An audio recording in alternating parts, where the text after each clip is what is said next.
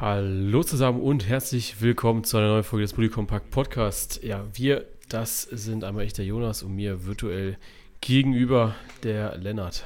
Hi. Grüß dich. So, zwei Wochen ist her. Ähm, Union Berlin immer noch Erster. Ja, denkbar knapp. Das stimmt allerdings. Also, da hat nicht viel gefehlt dann, dass die Bayern da die Unioner nochmal entthronen, beziehungsweise Union sie selber entthront. Ne? Ja, ich weiß gar nicht, seit dem letzten Mal hat Union vier Punkte geholt? Oder wie haben sie davor gespielt? Ich glaube, Ah. unentschieden. I, nee, verloren sogar gegen Bochum. Ah, stimmt. Ah, Das kommt mir irgendwie schon länger hervor. Oh ja, gegen Bochum verloren. Und dann gegen Gladbach lange in Rückstand. Ähm, total, also hätte ich niemals mit gerechnet, dass sie im Heimspiel solche Probleme haben. Und dann mit zwei richtigen Union-Toren das Spiel noch gedreht. Vor allem 90. plus 7. Ja, und die Also- hatten ja davor schon eins aberkannt bekommen. Späte Tore an diesem Spieltag sehr interessant gewesen, Ja. um dann Spiele zu entscheiden, weil es war ja, also, äh, wir hatten eben schon gesprochen im, im Vorgespräch, äh, Werder, 85. ja. Dann Stuttgart, ich weiß gar nicht, was es genau war, 90. plus 1. Drei, glaube ich sogar, oder? Nee, 1. Also ich hätte gerade bei Okay. Bundesliga.de nachgeschaut gehabt. Dann Ah, äh, Union, 90. plus 7. Und das war es, glaube ich, sogar schon. Aber trotzdem, also dafür, dass es so entscheidende Spiele waren, sage ich mal, und da ähm, dann doch relativ, ich sag mal, spät die Mhm. Tore gefallen sind, das ist schon äh, sehr krass, finde ich. Ja. Also, das kann man mal so machen. Andererseits natürlich während, dem, während der letzten Podcastaufnahme gar nicht so viel tabellarisch passiert. Ähm, das einzige, die einzige große News ist, glaube ich, dass Thomas Reis jetzt Schalke-Trainer ist. Ja. Ähm, Ähm, ich, ich weiß nicht, ob ich es im Podcast gesagt habe damals, aber ich hoffe es, dass als er bei als er bei Bochum entlassen wurde, das war ja direkt Ah. nach dem Schalke-Spiel, und da meinte ich, dass Reis nochmal bei Schalke Thema wird diese Saison. Ich weiß gar nicht, ich- jetzt muss ich ehrlich sein, jetzt muss ich ehrlich sein. Ich weiß nicht, ob du es mir nur geschrieben hast oder ob du es gesagt hattest. Ich glaube, ich habe es auf jeden Fall gesagt, aber ich bin mir nicht sicher, ob es während der Aufnahme war oder nicht. Ja. Also ich weiß, dass du es, ähm, wo ich die Entlassung gepostet hatte von Frank Kramer, hast du es mir auf jeden Fall geschrieben gehabt. Ja, Aber ich weiß, oh, ich weiß nicht mehr, ob du es gesagt hattest. Aber ich, ich glaube schon, weil eigentlich, äh, eigentlich wiederholen wir ja immer so unsere Takes von äh, vor der Folge sozusagen. ja. Äh, aber ja, stimmt, stimmt. Ja, äh, deswegen, wir haben jetzt gar nicht so viel zu besprechen, was äh, jetzt die Bundesliga angeht. Und man muss ja auch überlegen, dass wir nächste Woche ist englische Woche. Das heißt, wir haben da drei Spiele, also drei Spiele jetzt in der nächsten Pause, Podcast-Pause sozusagen wieder. Das heißt, wir werden da ja schon einen recht guten Überblick haben über die in Anführungsstrichen Hinrunde. Es rein formell fehlen jetzt noch zwei Spieltage dann, aber 15 Spieltage ist, glaube ich, schon mal eine sehr, sehr gute Basis, um zurückzublicken und zu sagen, was lief die Hinrunde gut, was lief die Hinrunde schlecht. Das heißt, wir können da schon eine kleine Recap machen und werden in dieser Folge einfach mal so ein bisschen bequatschen, was denn so an äh, Fragen oder was euch denn so momentan bewegt. Da hatte ich vorhin äh, einen Fragesticker reingepackt in die Instagram-Story und da habe ich ein paar Sachen bekommen gehabt und die werden wir jetzt einfach mal so ein bisschen bequatschen. Es ist so eine, ich glaube, richtig sportlich wird es nicht. Ähm, also es wird jetzt nicht so, dass wir über eine aktuelle Lage von irgendeiner Mannschaft eingehen, sondern dass wir wirklich, ähm, also es, die WM wird Thema sein, der VR wird natürlich Thema sein und dann haben wir noch so zwei, ich sag mal, Randthemen vom Fußball äh, oder ein Randthema vom Fußball, das andere ist schon irgendwie sportlich. Ähm, die nehmen wir jetzt mal so mit rein und gucken einfach mal, wie das Gespräch läuft. Genau. Bevor wir anfangen, vielleicht noch der kleine Hinweis: äh, Ihr könnt den Podcast bewerten. Äh, da freuen wir uns natürlich immer über eine sehr positive Bewertung. Ähm, ansonsten, wenn ihr solche Fragen oder generell Fragen habt im Podcast oder einfach mal so ein kleines Feedback rüberspielen wollt, dann könnt ihr mir gerne immer und jederzeit äh, bei Instagram schreiben und dann nehmen wir das auch oder nehme ich das auch in die nächste Podcast-Aufnahme mit, beziehungsweise äh, dann wird das äh, direkt dann auch besprochen. Nur damit ihr da schon mal Bescheid wisst, was dann vielleicht das nächste Mal auf euch zukommt. Und da muss man ja, glaube ich, sogar sagen, ist das fast schon die letzte Folge eventuell für dieses Jahr, weil wir müssen dann ja auch gucken, ob wir die WM mitnehmen oder nicht. Und die Tendenz geht ja, Mhm. glaube ich, eher dahin, dass wir sie nicht mitnehmen, ne? Ja, Ähm, also ich, ich glaube, wir reden ja gleich nochmal drüber, aber ja. ich bin mir auch noch nicht zu 100% sicher, wie und wie intensiv ich die WM verfolge. Deswegen das ist nämlich so ein Ding, also ich weiß. Weiß ich auch gar nicht, wie viel ich dann darüber reden könnte. Ja, also ich weiß tatsächlich jetzt auch, wie ich es mit Instagram mache, wie ich die WM auf Instagram, ich sag mal, begleite. Ähm, da kann ich dann aber gleich nochmal mehr zu sagen. Ähm, genau, aber ihr hört schon, äh, wie gesagt, WM ist Thema und deswegen kann es gut sein, dass es die letzte, also nächste Woche dann die letzte Folge äh, dieses Jahr ist. Genau. Dann lass uns doch starten und zwar mit äh, etwas Aktuellem und vielleicht auch mit einem romantischen, bevor wir ins äh, harte äh, Geschäft gehen des Fußballs. Einer hat geschrieben, Eintracht, ein Gedicht für jeden Fußballromantiker. Ist jetzt keine Frage, aber natürlich bewegt es aktuell, weil die Eintracht letzte Saison, oder es hat ja schon viel früher angefangen, ne? diese ganz verrückte Saison, äh, wo sie ins Halbfinale der Europa League gekommen sind und dann auch da nie so richtig weg waren, würde ich sagen. Ja. Letztes Jahr dann der Höhepunkt mit dem Pokalgewinn. Und dieses Jahr Champions League sich da gut verkauft. Jetzt eine Runde weiter. Am 7. November ist die Auslosung. Dann wird man erfahren, wer der nächste Gegner ist. Und ja, also Frankfurt wird zu einem unangenehmen Los in Europa. Und ich würde auch sagen, generell zu einem unangenehmen Gegner. Auf jeden Fall. Also ich muss auch wirklich sagen, die, also ich hätte ihnen auch vorher zugetraut, dass sie durchkommen durch die Gruppe. Ähm, aber dann haben sie ja, glaube ich, am ersten Spieltag zu Hause gegen Sporting relativ deutlich sogar verloren, 3-1 oder so. Ja. Ähm, sowas. Und dass sie es jetzt trotzdem noch geschafft haben und wenn Tottenham nicht in der 95. das Tor macht, sogar als Gruppensieger durchkommen, äh, finde ich schon sehr beeindruckend. Und ich glaube, ich habe jetzt die Gruppensieger nicht im Kopf, gegen die sie spielen können weil Tottenham fällt ja weg, Bayern fällt weg, dann sind es nur noch ein paar Teams. Ähm, und ich glaube, dass es, wie du schon sagst, sehr unangenehm wird, egal für welchen Gegner. Aber man muss auch sagen, dass ähm, Real City und wie sie heißen, dann nochmal was anderes ist als jetzt die Gegner, die sie hatten in der Gruppe. Ja, absolut. Also ich bin ähm, sehr gespannt, wie sie sich da, ich sag mal, auf dieser nochmal größeren Bühne tun werden. Weil das ist halt nochmal was ganz anderes, ne? Ja, aber ich, bei Frankfurt ist dieses Ding, ich war mir zu 100% sicher, dass sie das machen, gestern äh, gegen Sporting. Das ist einfach, so wie es die letzten Jahre läuft bei Frankfurt, vor allem international, so diese großen Spiele ziehen sie irgendwie immer in letzter Zeit. Ähm, find, und dann ja, ja. nach Rückstand noch zurückzukommen, ähm, also es hat, hätte mich sehr überrascht, wenn sie es nicht gewonnen hätten. Ich finde diese Einstellung von der Eintracht immer geil. So, alle haben vor diesem Spiel gesagt, ja, Finale, Finale können wir, ja.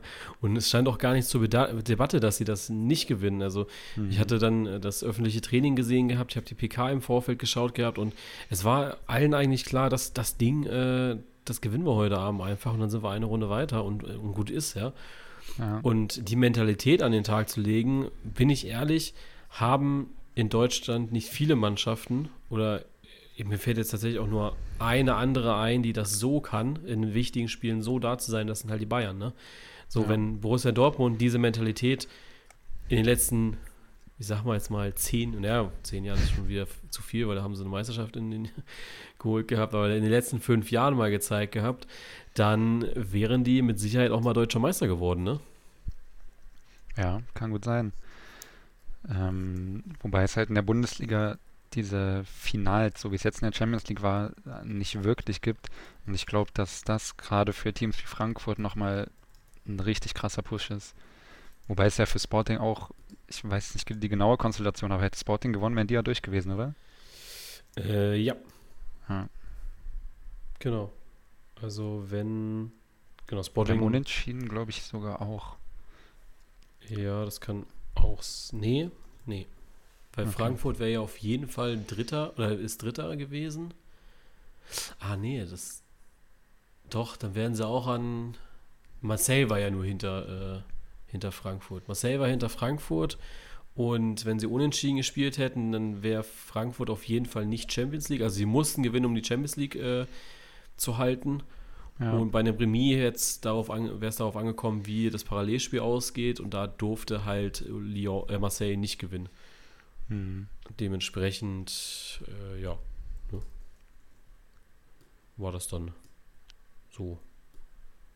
Aber ja, ist halt brutal dann, dass sie da auf einmal wieder alle Kräfte mobilisieren und alle sind da. Das ist, boah, kannst du kannst du eigentlich keinem erzählen, ne?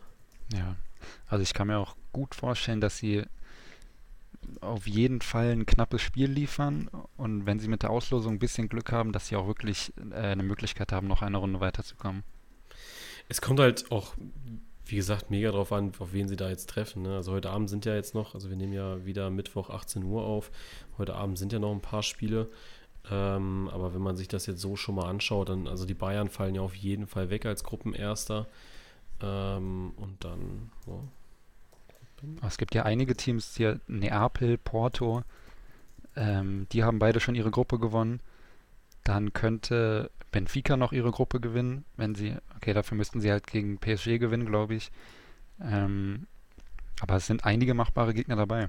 Also Neapel, ich glaube glaub auch, ich glaube auch ein Team wie Chelsea, ja okay, Neapel schwierig, aber ich glaube auch gegen ein Team wie Chelsea wäre Frankfurt ja. nicht chancenlos. Ich weiß nicht, gegen Tottenham direkt können sie nicht nochmal antreten, ne? Die haben jetzt also nee. mindestens einmal Pause da, ne? Ja. Ja, gut, Real wird halt, also gut, ne, Real könntest du sogar auch entgehen, wenn die heute Abend gegen Glasgow verlieren sollten, ne? Ähm, Wäre tatsächlich. Jetzt, äh, oder jetzt gleich, gleich sogar, sogar ne? Äh, Wäre ja sogar auch möglich. Ähm, City wirst du nicht entgehen können. Äh, mhm. Ja, PSG bei Benfica stimmt, ja. Aber ich weiß nicht, wie da. Achso, der direkte Vergleich muss schlechter sein. Das heißt, wir müssen auf die Tordifferenz gucken. Naja, gut. Äh, Juve gewinnt 2-0, Benfica gewinnt 2-0, ne? Oder 3-0. Hm. Na. Sag niemals nie, ne? Gestern Abend war auch wild. Nee, es reicht ja schon, wenn. Die sind ja punktgleich, Paris und Benfica. Ja, ja, aber der direkte Vergleich. Ach so, mein, ja, ja. Die müssen ja praktisch eine bessere Tordifferenz so, haben ja, okay, als, ja, ja. Äh, als so. Deswegen meinte ich, dass sie ja also, ne? Das ist ja. nicht reicht, wenn es beide zweimal. Ja, aber es ist, ähm, also für Frankfurt ist da, glaube ich, echt alles offen. Ja. Also, die könnten von, äh, also ich will jetzt nicht von der Champions League, äh, von einem Champions League Sieg sprechen, aber also bis auf jeden Fall, ich sag mal, späte Endrunde kann da schon auch nochmal was gehen, ne?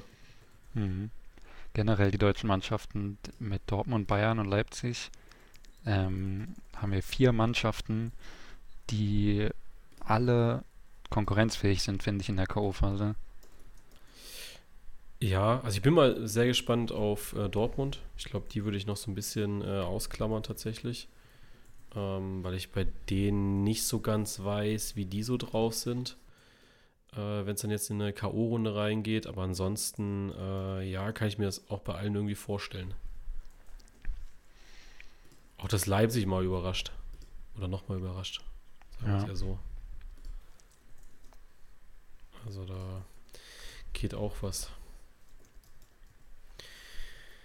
Ja, ähm, und jetzt äh, klar, Entwicklung. Ähm, vielleicht noch eine Sache dazu ich glaube, das krasseste, was man an diesem ganzen, an dieser ganzen Geschichte nochmal bedenken müsste, wäre die, oder wie wichtig empfindest du die Glasner-Verpflichtung? Ähm, extrem wichtig. Also, ich glaube, dass, dass Glasner ein absoluter Top-Trainer ist.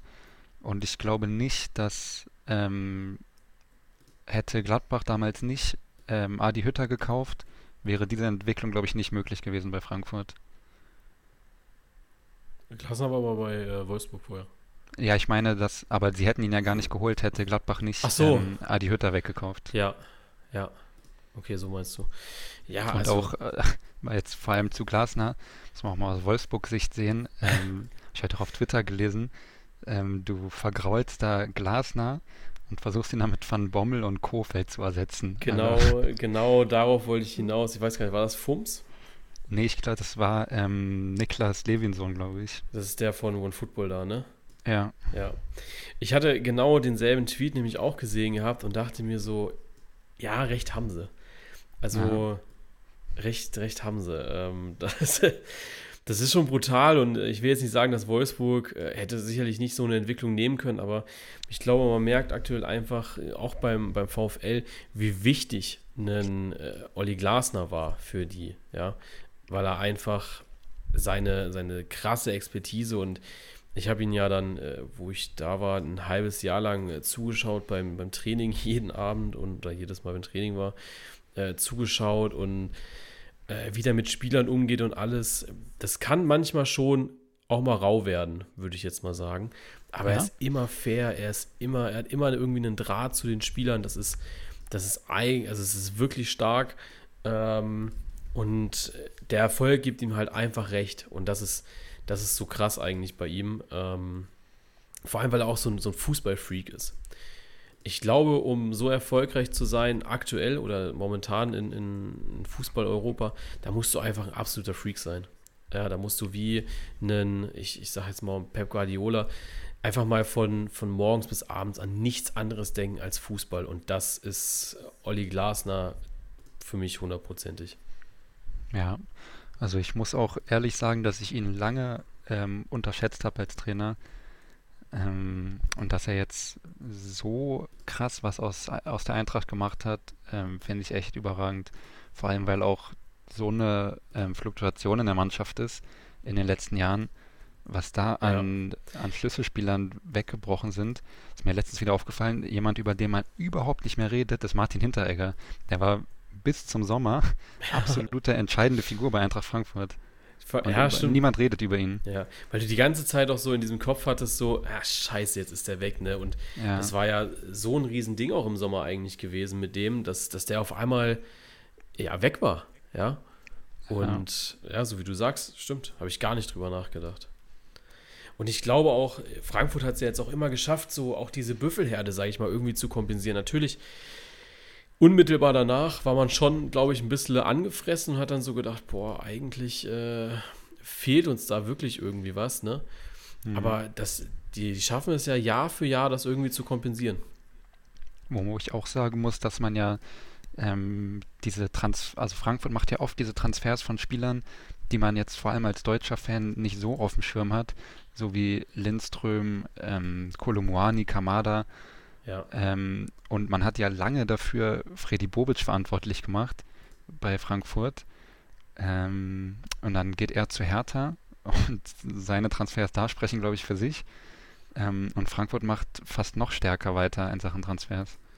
Ja, wobei ich sagen muss, ähm, ich glaube, dass bei der Hertha da andere Sachen noch reinspielen. Also ich würde jetzt, ja. ich glaube, Freddy äh, ist schon einer, der weiterhin besten Manager äh, Deutschlands, ähm, was mhm. die Sache angeht, aber ich glaube, dass es bei der Hertha einfach noch viel tiefgehendere Probleme gibt als, äh, als so. Ja. Deswegen, ich, ich würde äh, tatsächlich dann eher sagen, ja, nee, ich, ich würde ich würd eher sagen, da ist ähm,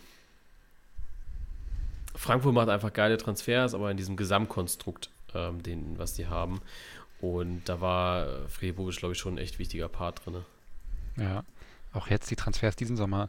Ähm, zum Beispiel Ebimbe, da muss ich ehrlich sagen, dass ich davor noch nicht von ihm gehört habe. Und ich finde, der spielt so überragend äh, auf der rechten Seite. Und das sind so Transfers, die Frankfurt wirklich regelmäßig macht. Ja, ja, es ist, also sind viele dabei, finde ich. Also ich meine auch, der, der Buta ist ja jetzt auch äh, da gewesen. Der hat jetzt auch, so langsam ist er wieder reingekommen. Ich glaube, ein sehr, sehr mutiger Transfer und das zeichnet Frankfurt ja auch immer mal wieder aus. Ne? Ich meine, Philipp Kostic war ja auch ein sehr mutiger Transfer. Dass mhm. der nochmal auf so einem hohen Level spielt, hätte man ihm jetzt vielleicht auch nicht direkt zugetraut. Aber Mario Götze, ja. Mhm. Äh, auch einer, wo wir am Anfang der Saison alle nicht ja. so ganz genau wussten, das war Mario Götze, war mein Call für die Enttäuschung der Saison. Ja, und jetzt ist das ähm, eigentlich der Spieler, der, also einer der Spieler der Saison auf jeden Fall. Ja. Und ich finde auch bei Frankfurt ist es inzwischen weg, so dieses Gefühl, ähm, wenn jetzt ein Indika geht oder wenn jetzt, äh, weiß ich nicht, ja, ein Indika geht oder sollte man in So gehen oder sowas oder an Kamada, ich hätte in die Eintracht immer vollstes Vertrauen, irgendwie auch irgendeinen Ersatz zu finden. Ja. auch der Kostic-Abgang tut jetzt nicht so weh, wie man gedacht hat. Obwohl Frankfurt ja nicht wirklich einen Ersatz verpflichtet hat, oder? Also wer spielt links? Lenz oder? Pellegrini. Ah ja, richtig. Ja, okay. Und Lenz ist ja, glaube ich, so, also so habe ich zumindest das Gefühl gehabt, der Haupt Ersatz jetzt erstmal gewesen. Also Lenz hat ja schon öfter mal gespielt gehabt und dann hat er ja auch echt gar nicht schlecht gespielt. Der brauchte halt so eine Zeit, um dann richtig reinzukommen. Und er ist jetzt leider ja wieder verletzt mhm. mit einer Oberschenkelverletzung. Aber Pellegrini macht dann auch seine Aufgabe halt echt gut. Ne? Also das ist dann halt, glaube ich, so momentan bei der Eintracht, äh, egal wer da steht, äh, der macht seinen Job halt einfach. Und den halt gut. Ja, deswegen, das, das ist schon geil, wie sie das momentan machen. Und ähm, Wolfsburg wird sich da ordentlich an den Arsch fassen und sich denken, scheiße. Äh, absolut. Wie kacke war das denn jetzt hier? Dann würde ich sagen, ähm, gehen wir weiter zu einem Fan-Thema. Das hat noch nichts mit der WM oder dem VR zu tun, äh, sondern ist ja, ne, also ich meine, es wird alles teurer, es wird alles schwieriger irgendwie aktuell und da wird natürlich auch so ein bisschen die Frustration größer bei den Fans, denn hier schreibt einer, dass ich nicht mehr alle Spiele fahren kann, weil die Anfahrt äh, Sprit, Bahn, Hotel viel teurer geworden ist. Also das ist etwas, was ihn aktuell beschäftigt im Fußball. Und ich weiß nicht, wie ist das so bei dir? Wie hast du, ich sage jetzt mal vor Corona oder vor, vor dem ganzen äh, Zeug jetzt, sage ich mal, Fußball wahrgenommen und geschaut und wie ähm, wie hast du das momentan hand oder wie handhabst du es aktuell? Ähm, du meinst jetzt mit Anfahrtskosten und so weiter? Ja. Ähm, also da können wir auch gerne noch über der Zone und sowas sprechen. Ne? Ja. Also ich finde, ja klar, es ist jetzt teurer. Ähm, aber ich fände es auch schon, also gerade wenn du nicht in der Stadt wohnst, wo du zum Spiel gehen willst, war es ja schon immer verhältnismäßig sehr teuer zum Fußball zu gehen. Ähm, und gerade jetzt hier in Berlin hast du halt Hertha und Union. Ähm, bei Union kommt man sowieso nicht an Karten, äh, wenn du kein Mitglied bist. Ähm, und außer Hertha hast du halt nichts in der Nähe, wo Bundesliga gespielt wird. Da ist Leipzig noch am nächsten. Und dann ist es wirklich teuer, zum Beispiel nach Bremen zu fahren egal ob mit Auto oder Zug. Und das schreckt mich auch ab. Und ich muss auch sagen, dass ich jetzt wirklich lange nicht mehr im Stadion war, außerhalb von Berlin, glaube ich. Ja. Also ich könnte ja jetzt gar nicht genau sagen, wann. Also ja, ja es, ist, es ist teurer geworden, aber ich, ich fand es schon immer relativ teuer. Also es hat sich schon immer nicht gelohnt im Vergleich dazu, es einfach im Fernsehen zu gucken. Also ich muss sagen, ich bin ja früher jetzt, also jetzt habe ich ja den glücklichen Fall, dass ich auch in Stuttgart wohne und neben dem Stadion auch direkt arbeite. Das heißt, äh, für mich sind Stadionbesuche in Stuttgart, sage ich mal, noch einfacher und kostengünstiger geworden. Dann noch mit einer Dauerkarte, wo ich ja, ich sag mal, dann einmal bezahle und dann ähm, zumindest kopfmäßig, wenn dann eher Geld wiederkriege, wenn ich mal nicht gehe. Ähm, deswegen, da muss ich sagen, ja, also da, da hat sich für mich nichts geändert. Ich glaube, ich, ich habe jetzt gestern Abend mal hatte ich so eine Umfrage vom VfB bekommen gehabt, so von wegen, äh, wie ist dein Stadionerlebnis aktuell? Und da bin ich einfach nur nicht zu, also absolut nicht zufrieden, wie teuer halt die Sachen im Stadion sind. So, da fängt es mit einer Flasche Wasser an über eine Bratwurst und all sowas. Ne? Also da bist du ja halt jedes Mal, wenn du, ne, so jetzt, ich sag jetzt mal, gut, Bier kommt bei mir nicht in Frage, weil ich äh, kein Alkohol im Stadion trinke. Aber eine Cola und eine, äh, eine Bratwurst, dann, dann bist du halt bei deinen 10 Euro auf einmal. Ja. Und das musst du dir halt auch leisten wollen, ne? Dann, ich sag mal, zweimal im, im Monat oder dreimal im Monat. Ähm, was dann natürlich aktuell mit, äh, ich geht natürlich auch um, um Heiz- und Energiekosten und so weiter. Wenn du dann noch irgendwie alleine wohnst, ähm, das ist dann schon schwer, würde ich sagen. Ja, aber ich, die Frage war ja auch so formuliert, ähm, also für mich ist es ja überhaupt kein Anspruch und würde ich auch gar nicht wollen, mir jetzt irgendwie äh, zu jedem Spiel von irgendeinem Verein zu gehen ja. oder wirklich jede Woche im Stadion zu sein, sondern mir reicht es auch, wenn ich alle paar Monate mal im Stadion bin. Ja, genau. Also ich glaube, für mich wäre es jetzt auch noch schwieriger, wenn ich jetzt wirklich noch in Karlsruhe wohnen würde. Das heißt, jedes Mal irgendwie runterpendeln nach Stuttgart und sowas. Dann würde ich mir das vielleicht auch noch mal mehr überlegen. Ähm, aber was mir auch aufgefallen ist, dass wir Anfang des Jahres haben wir noch also klar, bei mir auf Arbeit ist ja mit, mit Fußball sowieso, sind ja alle Fußball verrückt. Aber wir haben öfter mal irgendwelche Groundhopping-Sachen geplant gehabt, dass wir dann mal irgendwie nach Hoffenheim, also ne, jetzt mal Hoffenheim gefahren sind oder dass wir auch mal gesagt haben, wir fahren jetzt mal nach München oder irgendwie sowas halt. Ähm, das ist bei uns auch allen sehr zurückgegangen, dieser Drang, weil ich mir dann auch immer so überlegt habe, boah, weiß ich nicht, ich bin jetzt irgendwie in zwei Wochen bin ich mal in Berlin und ich hätte eventuell die Möglichkeit, äh, noch, noch länger zu bleiben, um dann eventuell das Spiel abends oder mittags zu sehen. Ähm, aber ich habe dann so gesagt, nee, eigentlich, äh, eigentlich will ich das nicht, weil es einfach wahrscheinlich viel zu teuer und ich müsste dann auch wieder Rückfahrt selbst bezahlen. aber nee, das sind einfach so Sachen, wo ich dann sage, nee, da, da verzichte ich dann lieber drauf. Ähm, und dann natürlich auch noch die Ticketpreise, die in der Bundesliga jetzt auch nicht gerade gering sind, würde ich mal sagen. Dann ist das schon echt schwer, finde ich. Ja. Aber es ist so ein, also das ist ein Problem, das kann man ja nicht lösen jetzt. Nee, ähm, absolut nicht. Äh, ja. Also das ist, das ist eine, eine Sache, die ich glaube nicht nur den Fußball betrifft. Ähm, ja, also es ist, eine, es ist ein Problem, was nicht nur den Fußball betrifft. Es ist ja mit allen Sachen so. Ne? Ähm, ich glaube, was ich noch krasser finde, ähm, bei Stadion fand ich schon immer, zumindest in meinem Empfinden, ähm, hat das im Profifußball schon eher einen Luxusfaktor, hm. wenn du jetzt nicht in den Stehbereich gehen möchtest. Ähm, also das ist etwas, was du dir auf jeden Fall leisten willst.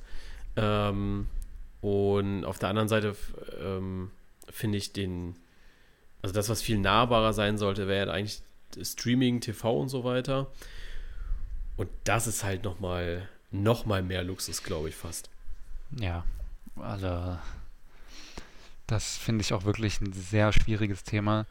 Gerade wo wir jetzt drüber reden, ähm, alles wird teurer, äh, man kann sich weniger leisten und dann kommt der Zone einfach mal her und erhöht seine Preise um 100 Prozent.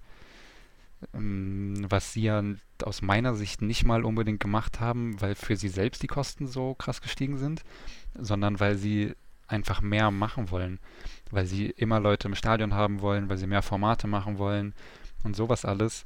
Und ich glaube, dass das einfach sehr wenig Leute wirklich wollen für den Preisaufschlag. Wir hatten es äh, gestern Abend beim, bei der Watchparty äh, im Stream gehabt, dass dann halt einer gesagt hat, ja, also sorry, aber ich musste mir jetzt gerade, bevor ich in dieses Spiel reingegangen bin, drei Werbespots anschauen. Ja, also der hat auf die Kachel mhm. draufgeklickt und musste erstmal dreimal Werbung schauen. Ja. Das ist schon mal so ein Ding, was ein, das ist schon mal ein absolutes Unding, finde ich, für 30 Euro. Das ist irgendwie für jeden Spot sozusagen 10 Euro bezahlt, sage ich jetzt mal. Ähm, und die andere Sache ist dann auch so, früher, und damit meine ich jetzt nicht irgendwie vor zehn Jahren, sondern halt vor zwei Jahren vielleicht, wo der Zone angefangen hatte, diese Bundesliga-Rechte zu bekommen hm. Wie, wie geil war da eine Fußballübertragung von The Zone? Ja, absolut. Wirklich. Vorbericht, Hand, hatte Hand und Fuß. Die Halbzeitpause überragend. Ja, also du hattest ja wirklich eine Halbzeitpause, die sich gelohnt hat zu gucken, weil du einen interessanten mhm. Gast hattest. Du hattest eine sehr, sehr gute Analyse gehabt. Du hattest ja wirklich 15 Minuten Programm. Die haben abgepfiffen und es ging weiter mit Programm. Ja wenn du jetzt gestern Champions League geschaut hast oder heute Abend Champions League schaust, ja, schau Programm, also da schaust du auch die ganze Zeit Werbespots, also äh, The Zone und Sky nehmen sich da in Sachen Werbung äh, gar nichts mehr, finde ich. Nee. Ich muss auch sagen, dass ich seit dieser Saison ähm, kein The Zone mehr habe und ich es auch eigentlich überhaupt nicht vermisse. Also außer jetzt so Champions League Abende so ein bisschen, ähm, aber sonst, wenn ich mir überlege, dass das 30 Euro im Monat kostet, traue ich dem überhaupt nicht nach, dass ich es nicht mehr habe.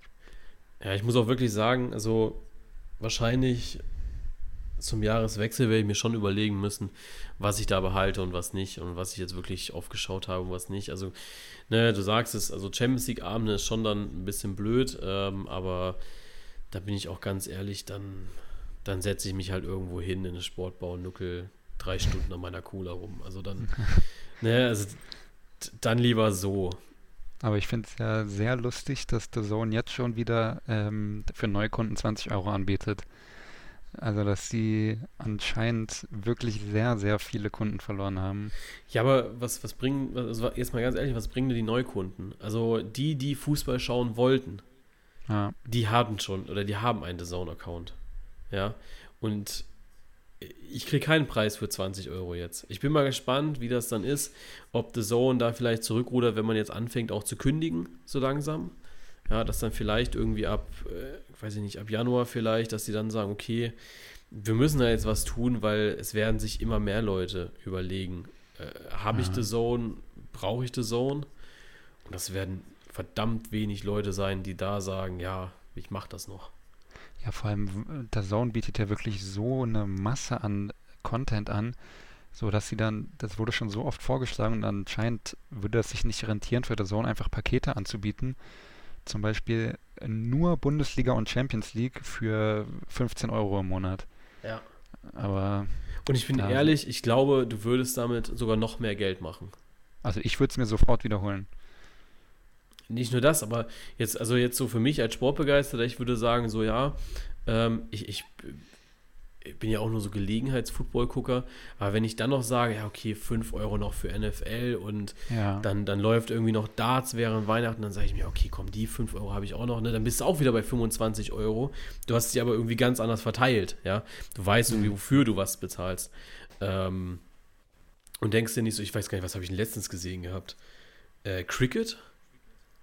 Irgendwie. Da, da habe ich gedacht gehabt, oh Leute, dafür, dafür zahle ich 30 Euro heute.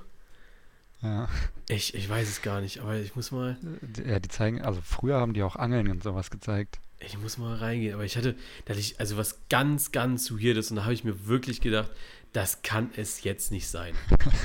Das kann es jetzt nicht wirklich sein. So, ich finde auch die, die Sendungen mit Decoded und so weiter und die machen ja auch mega viel, ne? Das, das finde ich auch mega cool, aber ich, also für mich ist es sowieso einfach viel zu viel, weil ich weiß gar nicht mehr, äh, wann ich so viel, äh, oder wann ich das alles schauen soll, ja, irgendwie, keine Ahnung, eine, eine Werder-Serie kannst du irgendwie mal bingen oder sowas, ne, jetzt kommt irgendwie eine, Ja. eine, ein Film von Kevin Volland oder sowas, ja, ähm, da denke ich mir auch so, oh, also, jetzt halten wir mal alle den Ball flach, ne, ähm, Kevin Volland bei allen Ehren, aber das, ich weiß nicht mehr, was es war. Ich finde es auch gerade gar nicht, aber ich habe, da habe ich mir wirklich gedacht, also jetzt ist vorbei, Ja. als es das kam. Also das, das Hauptproblem, wo es ja eigentlich anfängt, ist, dass überhaupt, also das ist jetzt wirklich die Wurzel, dass die überhaupt aufgeteilt sind auf verschiedene Anbieter. Und mir würde es ja schon reichen, wenn ich mir ein Werder-Paket buchen könnte, wo ich für meinetwegen, obwohl das auch eigentlich zu viel ist, für 20 Euro im Monat einfach jedes Werder-Spiel gucken kann, egal wo das läuft. Es, ja, das rutscht mir jetzt natürlich in ein anderes Thema rein, ins Thema Vermarktung, ne? Ähm, Ja. Und das Thema Vermarktung ist ja nochmal ein ganz eigenes und ich glaube, äh, wir hatten das, also ich glaube, wir hatten das mal im Studium gehabt.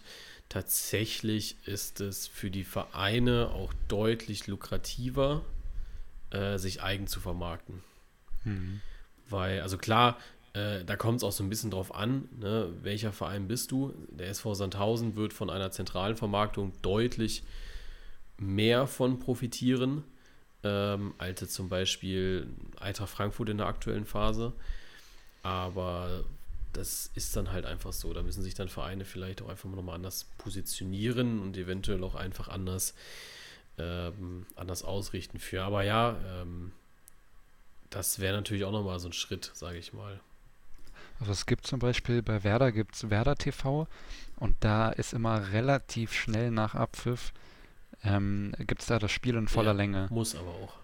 Ja, Das ist eine DFL-Auflage. naja, okay. Ähm, was aber auch hinter der Paywall. Ja, oder? genau. Ne? Ja. Ja, ja. ja. Nee, das ist, Ich das weiß gar nicht, wie teuer das ist, aber wahrscheinlich irgendwie. Wann wurde Werder gegründet? 99. 1899. Ja, Dann wahrscheinlich 1899 im Jahr vielleicht. nee, also wirklich. Ja. Ich hatte, wir hatten das mal in einer, in einer äh, wie heißt es denn? Research, also Marktfor Markt, Marktanalyse, keine Ahnung. Hatten wir das mal geguckt gehabt und mir ist da mega, also mir ist da aufgefallen, dass immer diese ganzen Pay-TV-Sender immer das Gründungsjahr genommen haben. Also okay. äh, RB Leipzig der teuerste. Nein, das weiß ich jetzt nicht, ob die zwei, 20 Euro nehmen, aber ähm, das war schon, schon oft so. Das dann irgendwie ah, okay. 1904 Euro oder sowas. Ja. Okay. Äh, ja, also ich hoffe, dass es vielleicht sogar noch mal billiger wird. Also, dass alle irgendwie, weil inzwischen ist ja noch nicht mal mehr Sky das Problem. Sky wird ja inzwischen sogar eher gelobt, ne? Ja. ich das Gefühl. Also ich finde, das ist ein ganz anderes Thema, aber ich finde Kommentatoren in letzter Zeit auch wirklich bei Sky teilweise ähm, extrem nervig. ähm, so in Sachen Schiedsrichterbeurteilung.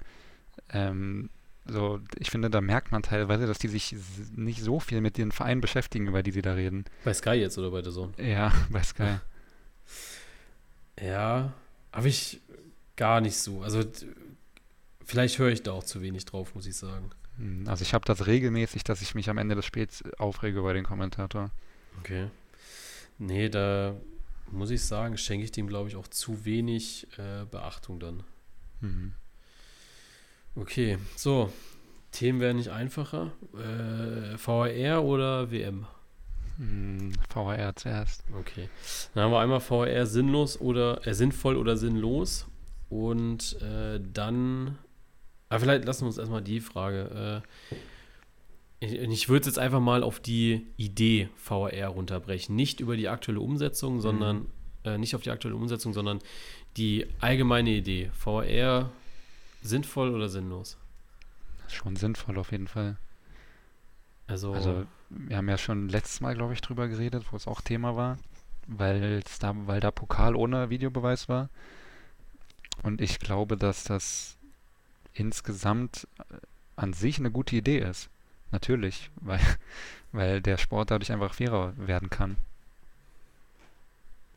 Ja, ich muss auch sagen, ich war immer ein großer Verfechter vom VR. Ich bin, äh, ich ja, also ich bin ein großer Freund von Fairness, ich bin ein großer Freund von, äh, von, von technischen Hilfsmitteln, die man benutzen kann. Und dann sind wir, glaube ich, aber bei dem ganz großen Aber, wo wir zwei uns dann auch, glaube ich, schwer tun, die aktuelle Umsetzung, ne? Ja. Und die ist einfach, und ich, ich glaube, und das hat man jetzt am Wochenende, glaube ich, gemerkt gehabt nochmal, dass wir da nicht nur von einer schlechten Umsetzung des VRs sprechen, in, in Form von die Zuschauer werden nicht mitgenommen, ähm, es dauert zu lange, sondern wir sind auch bei einer, bei einer, bei einer großen Problematik, dass der DFB die Schiedsrichter nicht genug schult. Ja. Ja, das Gefühl habe ich auch oft, dass die total überfordert sind und selbst nicht so genau wissen, was sie jetzt machen sollen ich war ein wirklich großer Verfechter vom, vom deutschen Schiedsrichterwesen jetzt sehr, sehr lange Zeit, weil da, da hängen ja schon nochmal Namen mit dran. Ne? Also mag man jetzt halten, was man will, aber ne, Markus Merck ist ja auch einer äh, der großen Schiedsrichter. Manuel Gräfe, der jetzt leider nicht mehr pfeifen darf. Einen Dennis Eitikin, äh, einen Felix Brüch zu seinen Hochzeiten. Ja, der hat es auch ein bisschen abgebaut, finde ich. Und da kommt einfach nur noch Mittelmaß nach, wenn überhaupt. Ja. Also Schiedsrichter, ich weiß nicht, es gibt ja schon immer mal wieder so, ich sag mal, sehr medienaffine Schiedsrichter, wie jetzt zum Beispiel den Patrick Ichtrich oder so, die dann darüber sprechen. Und Schiedsrichter werden natürlich auch irgendwie nach Leistung jetzt beurteilt, so langsam. Und da muss man schon sagen, dass man da auch überlegen muss, wir haben nicht mehr die besten Schiedsrichter der Welt, wo man dann sagt, also eigentlich so ein Felix Brüch, der muss ein WM-Finale pfeifen, wenn Deutschland da nicht drin steht ja. oder so. Ähm, das das gibt es einfach nicht mehr. Nee, und es ist ja auch in der Champions League oft, also ich finde es ziemlich auffällig, dass oft deutsche Schiris schlecht dastehen. Ja. Ich fand es gestern auch, also äh, wer war es denn? Äh, Tobi Stieler. Tobias Stieler hatte das Spiel Neapel gegen Liverpool gepfiffen gehabt. Mhm. Und dann gab es eine, einen On-Site-Check. Und ich habe dann so gedacht gehabt, Alter, ein deutscher Schiedsrichter schon wieder mit, einem, mit einer VR-Entscheidung. Das, das kann schon wieder nicht gut gehen. Und ich finde, dieses Muster hast du jetzt in den letzten sechs Spieltagen immer gemerkt. Dass ja. alle Schiedsrichter sehr gut geschult sind und super funktionieren. Aber sobald da ein deutscher Schiedsrichter steht, hat jeder Zuschauer gedacht, oh scheiße, jetzt ist vorbei. Ja. Ich bin wirklich gespannt ähm, auf die WM, weil da ja wirklich Schiedsrichter aus aller Welt Spiele pfeifen. Und ich weiß gar nicht, war 2018 Videobeweis bei der WM? Ja. Ja? Ja. Ich okay. glaube, wir haben ihn seit 2016. Ich kann mich also, gar nicht mehr dran erinnern, 2018. Weil da war es, glaube ich, nicht so ein großes Thema. Nee, ich glaube, ähm, wir hatten, ich glaube, das hatte ich sogar letztes Mal sogar gesagt bei, beim Podcast, dass wir bei diesen internationalen Sachen, also WM, Champions League und sowas, nie über den VAR sprechen, weil es immer glasklare Entscheidungen sind irgendwie mhm. und auch immer richtig gehandelt wird. Und vielleicht kommt da der Aspekt, wir erleben es im Stadion nicht mit, nochmal hinzu.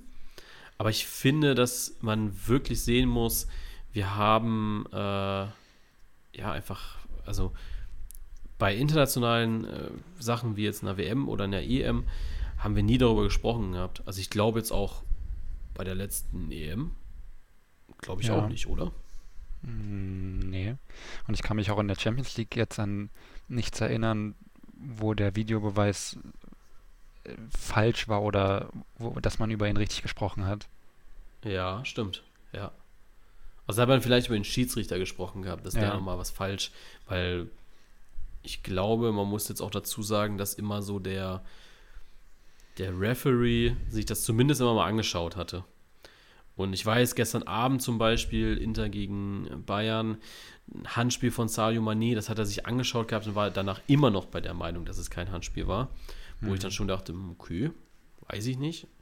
ähm, und dann war es ja, glaube ich, auch noch Inter gegen Barca irgendeine Entscheidung. Hier dieses äh, grandiose Meme von Insagi und Xavi.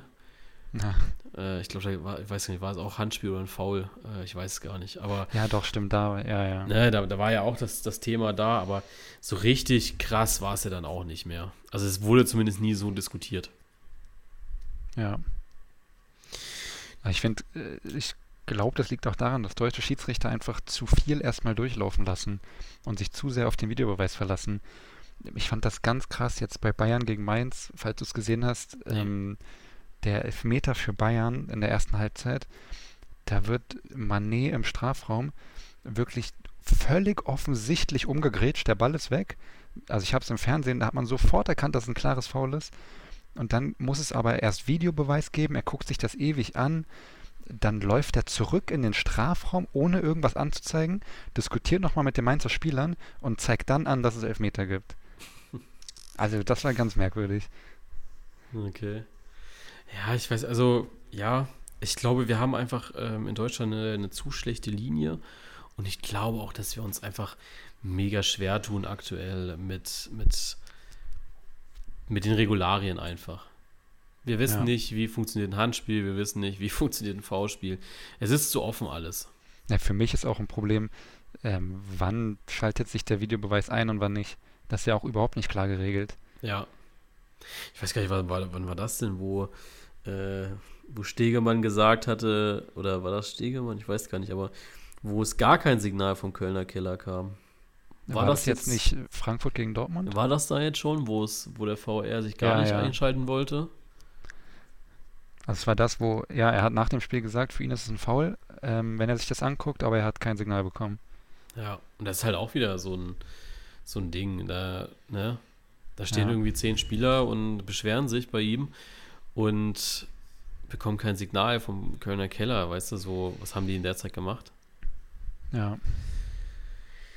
Ein Vorschlag äh, passend dazu war, äh, was haltet ihr äh, vom folgenden Konzept? VR schaltet sich nur bei Abseitsentscheidungen ein, dafür bekommt, ähnlich wie in der äh, NFL, jede Mannschaft zwei Challenges im Spiel. Finde ich eigentlich gut. Ähm, ich weiß nicht mal, ob ich dann also klar, Abseits macht schon Sinn. Ich finde, zwei ist ein bisschen viel pro Team. So eine würde auch ausreichen. Und es ist ja auch so, dass du, also in der NFL ist es ja so, wenn du, wenn du challengest und Recht hast, dann behältst du deine Challenge. Ähm, du verlierst die nur, wenn die Entscheidung bestehen bleibt. Ja. Und das finde ich eigentlich ziemlich gut, was ich, dass du, dass jeder Trainer eine Challenge hat und dass du vielleicht noch sowas machst wie, ähm, dass in den letzten zehn Spielminuten, dass da zumindest im Keller sich alles generell angeguckt wird. Mhm. Also, dass in den letzten zehn Minuten ein ähnliches Konzept ist wie jetzt, dass du, ähm, dass bei Toren nochmal drüber geguckt wird, bei Elfmetern, bei sowas allem. Ja. Ja. Ja, also es ist äh, auf jeden Fall, also ich finde ich find die Challenge-Entscheidungen finde ich jetzt auch nicht so schlecht, muss ich sagen. Ähm, dass man dann halt eine Challenge hat und wenn man sie dann, ich sag mal, ausgibt und man weiterhin Unrecht oder man Unrecht hatte, dass man sie dann auch wirklich verliert, ansonsten beibehält. Ähm, ja. Oh, ja. Und was ich auch, was mir gerade einfällt, was ich gut finden würde, wenn generell beim, sobald der Videobeweis sich einschaltet und dadurch das Spiel unterbrochen wird, würde ich es gut finden, wenn die Zeit stehen bleibt. Ja.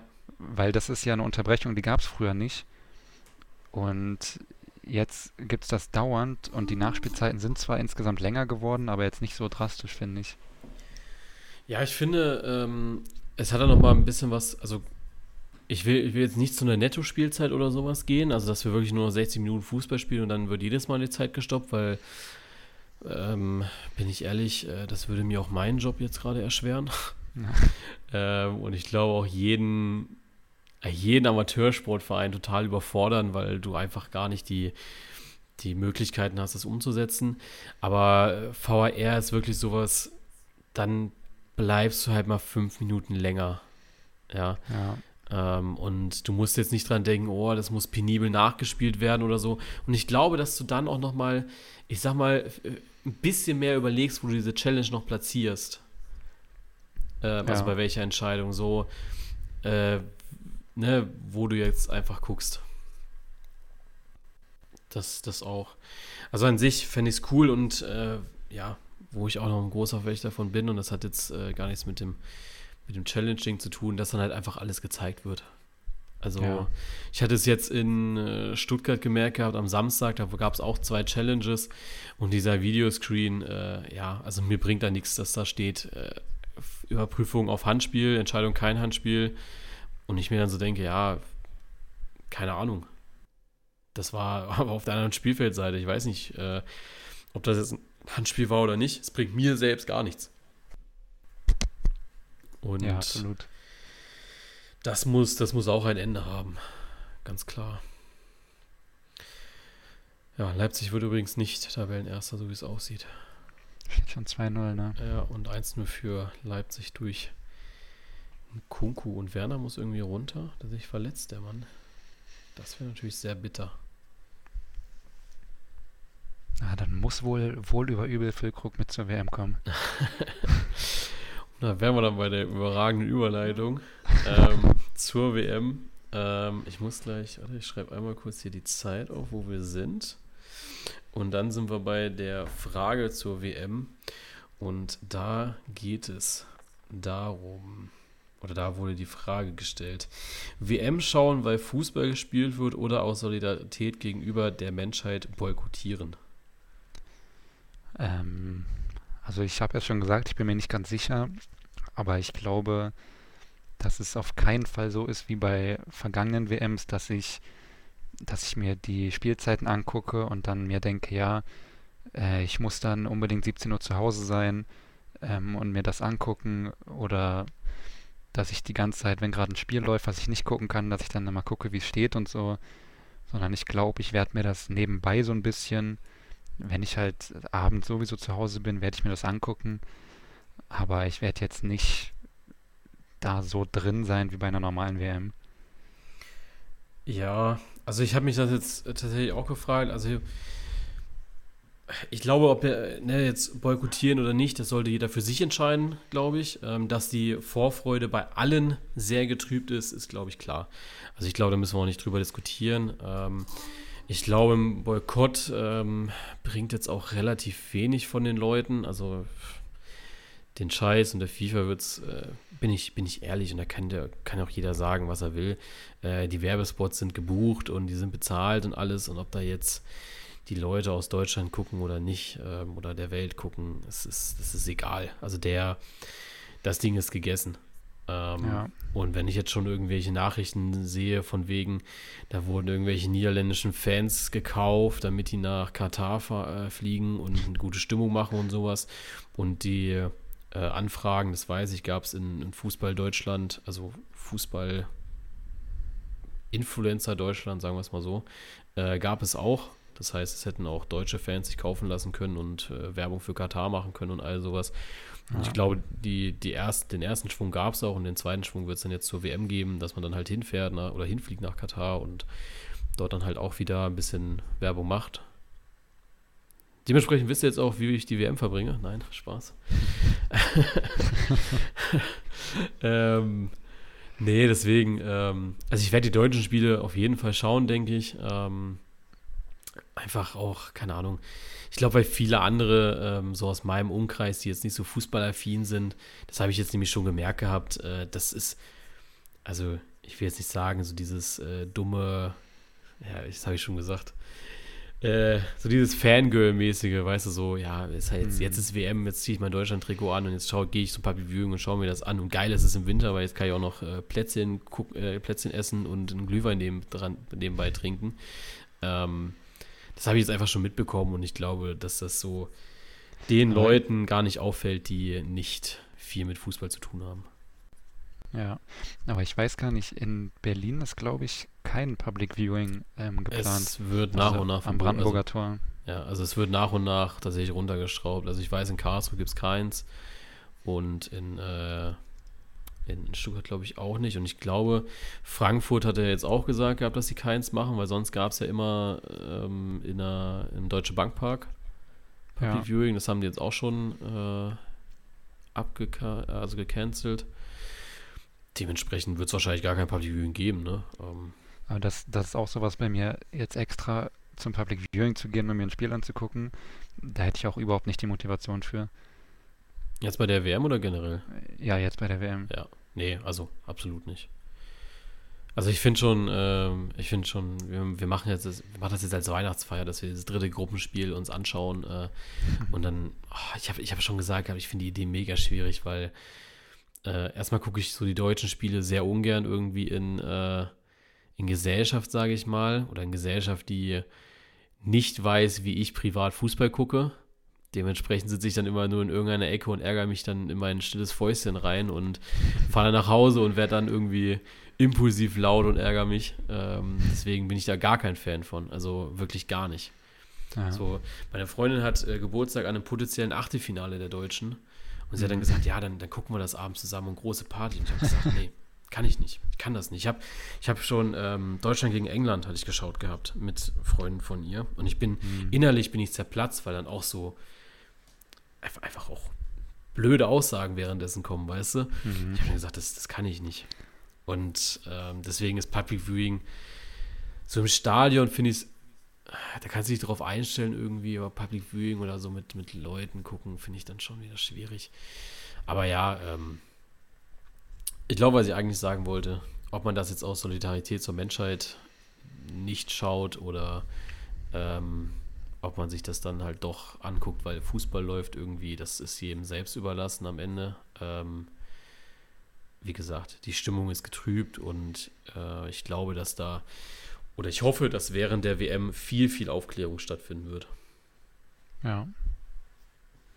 Und dann kommt es, ich glaube, weiß gar nicht, ob das oder das Kicker oder Sportbild, äh, die jetzt geschrieben haben, dass äh, die interessante Phase halt nach der WM kommen wird. Äh, wie viel hat denn Katar da wirklich draus gelernt und hat die FIFA draus gelernt? Wo gehen die nächsten äh, Weltmeisterschaften bei der UEFA, dann die Europameisterschaften hin? Ähm, das ist schon eine, das ist schon, schon die ganz große Frage, würde ich sagen. Ja, absolut. Ja. Ich weiß nicht, was erwartest du dir so von der Berichterstattung? Ähm, also ARD, ZDF, Magenta mm. Sport? Ich glaube, um ehrlich zu sein, dass es relativ normal laufen wird. Ähm, ich weiß gar nicht, ich hatte auch jetzt was gelesen, dass, dass Katar sozusagen Bedingungen gestellt hat für ja. Berichterstattung. Ja. Ähm, aber ich glaube auch generell, dass in ARD, ZDF jetzt nicht so viel verändert wird zu, zu einer normalen WM. Ja, ich glaube, so die kritischen Beiträge gab es ja bei Russland auch. Ja. Ich weiß gar nicht, wo waren wir denn das letzte Mal? Was war denn die EM? Wo waren wir denn da? In äh, Ah, ganz Europa, ne? Ja. Ja. Überall. Ja. Naja, bei Russland oder bei der WM in Russland gab es ja auch die kritischen Stimmen, ähm, kritischen Berichte. Ich denke, die wird es in Kat oder jetzt mit Katar auch geben. Ich glaube, im Vorfeld sind ja schon so ein paar Sendungen produziert worden, meine ich sogar. Ähm, ja, also ich habe jetzt äh, für mich zumindest gesagt, weil mich hatten halt äh, auch mega viele Leute angeschrieben, wie ich es denn jetzt mache mit der WM und so. Und ich werde jetzt sagen, dass ich einfach während der oder die WM einfach mal nutze für eine kleine Auszeit mal wieder. Ähm, Ja. Weil ich habe jetzt auch gemerkt, ich habe mich da ein bisschen inspirieren lassen. Ähm, ich glaube, ich brauche einfach mal wieder so, einfach mal so zwei Monate nichts sehen. So nichts auf Instagram oder sowas, sondern einfach mal wieder so gucken, äh, was für Content will ich überhaupt machen oder mich einfach auch mal auf anderen Content äh, konzentrieren. Und Ja. da werde ich dann die WM für nutzen und einfach nichts machen. Und wenn ich das Bedürfnis habe, eine Story zu posten über meine Meinung zu einem Transfer, einer Entlassung oder sonst irgendwas, äh, dann, dann mache ich das. Aber ähm, ich werde jetzt nicht aktiv irgendwas zur WM planen, tatsächlich. Ja. Würde auch, glaube ich, nicht so gut ankommen. Genau, und das, das ist so der zweite Punkt gewesen. Ich habe halt auch gar keinen Bock, dass da so, selbst wenn ich jetzt gesagt hätte, ich freue mich mega drauf, einfach, dass es, ne, am Ende ist ja eine WM trotzdem noch so das größte Fußballfest, was du haben kannst. Ähm, ich hätte tatsächlich gar keinen Bock drauf auf äh, diese ganzen, also es wären dr- 50 Kommentare und alle 50 wären äh, Boykott Katar. Ja. Ja, und dafür setze ich mich nicht hin und mache den Post, bin ich ehrlich. Dementsprechend habe ich dann gesagt, okay, dann, dann lasse ich es halt. Und ich glaube, die anderen Varianten, so jeden Tag irgendwas zu posten oder irgendwelche News rauszusuchen, ich glaube, jeder weiß, wie schlimm diese WM ist und gerade meine Follower wissen, wie schlimm diese WM ist. Deswegen, äh, ja, brauche ich da nichts, nichts zu posten dann. Ja. Verstehe ich auch vollkommen. Ja. Also, äh, ich merke schon, äh, WM wird äh, eine sehr ruhige Zeit. Ja. Ja, dementsprechend, nicht schlecht. dementsprechend, äh, wie gesagt, ähm, ich glaube, es würde sich nicht so richtig lohnen, eine Folge äh, während der Weltmeisterschaft auszunehmen, weil, aufzunehmen, weil wir wären nicht so drinne wie sonst bei einer WM. Und ich kenne das noch mit, mit Lukas. Wir haben ja eine WM gemacht, wir haben eine EM gemacht und da haben wir teilweise ja in der Zeit wirklich vier Folgen aufgenommen. Also Ja. manchmal auch pro Woche zwei Stück. Und sind wir ehrlich, äh, das schauen wir uns nicht an. Dafür ist Nee. es nicht fußballfest genug. Nee, also auch, mir gerade schon gesagt, dass wenn wir so wenig Motivation haben, das überhaupt ähm, auch zu verfolgen, dann wird es auch einfach schwierig drüber Ja. zu reden. Wird's auch, wird's auch nicht gut. Ja, ich glaube, das merkt man uns dann auch an. Das ist dann so ungefähr, wenn man uns zwingen würde, äh, eine halbe Stunde über den FC Augsburg zu sprechen. okay, ja. Ähm, äh, geile Folge wieder gewesen, fand ich. Ja, Nächste Woche haben wir dann wieder ein bisschen. Nee, doch, nächste Woche ist Pause. Das heißt, übernächste Woche, wenn dann wieder drei Spiele gespielt sind, ähm, haben wir eine echt schöne, volle Folge, wo wir auf 15 Spieltage Bundesliga und äh, auch ein paar Spieltage Zweite Liga vielleicht auch mal zurückblicken können hm. und einfach mal ein kleines Resümee ziehen. Und dann würde ich sagen, hören wir uns da wieder. ja, Genau, also ähm, bewerten nicht vergessen. Und ansonsten hören wir uns in zwei Wochen wieder. Bis dann. Ciao. macht's gut, ciao.